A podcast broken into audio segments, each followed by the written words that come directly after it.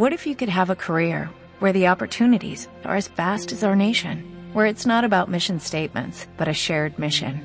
At U.S. Customs and Border Protection, we go beyond to protect more than borders, from ship to shore, air to ground, cities to local communities. CBP agents and officers are keeping people safe.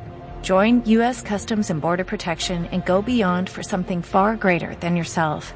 Learn more at cbp.gov/careers.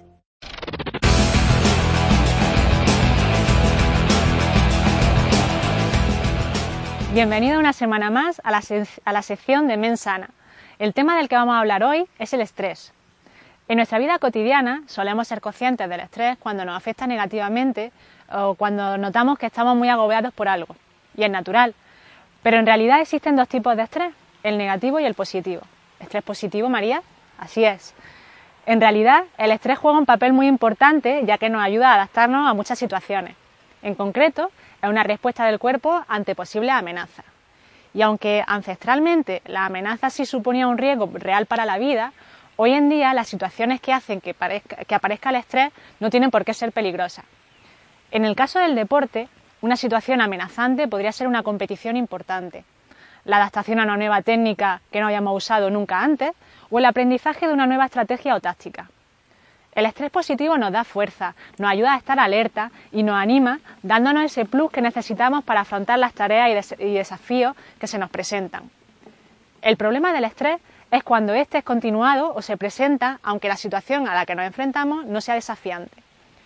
En ese caso es cuando se vuelve negativo, porque nos frena, en lugar de impulsarnos a hacer cosas e interfiere en nuestro rendimiento. Pero lo que realmente determina que una situación estresante sea percibida como positiva o negativa no es el acontecimiento en sí, es decir, no tiene por qué existir un riesgo real. Por ejemplo, nuestro cuerpo se puede estresar igual si se encuentra delante de un tigre que si tiene que dar una charla delante de un auditorio lleno de personas cuando no lo ha hecho antes. Lo que influye realmente para que una persona sienta estrés es la valoración que haga la persona de esa situación. El hecho de tener una competición importante se puede ver como un reto o bien como una amenaza. Si valoras que tienes los recursos necesarios, que te has preparado lo suficiente para hacerle frente, será un desafío y no percibirás que puedes y percibirás, perdón, que puedes afrontarla. Si por el contrario no te ves preparado, la situación supondrá una amenaza. O volviendo a los ejemplos anteriores, si la persona está acostumbrada a trabajar con tigres, si se encuentra ante uno, seguramente no se sienta muy estresado porque sabrá que puede manejar esa situación. Sin embargo, si nunca antes ha hablado en público y hay algo que no le gusta, si nosotros le proponemos que dé una conferencia ante cientos de personas, seguramente se encuentre bastante estresado por tener que hacerlo. En el deporte, como en el resto de las áreas de nuestra vida, es necesario el equilibrio. Un exceso de estrés negativo nos puede sobreestimular de forma que perjudica nuestro rendimiento, pero no se debe eliminar del todo todos los rastros de estrés. Un nivel bajo o ausencia de este haría que no tuviésemos estímulos, no aburriésemos y perdiésemos el interés por lo que estamos haciendo. La clave está en que el deportista aprenda a autoobservarse para detectar sus niveles de activación y de esta forma sepa si lo que necesita es añadir un, poquito más de, estrés a su trabajo o por el contrario reducirlo. Y bueno, eso es todo por hoy. Espero que os guste y nos vemos en el próximo programa.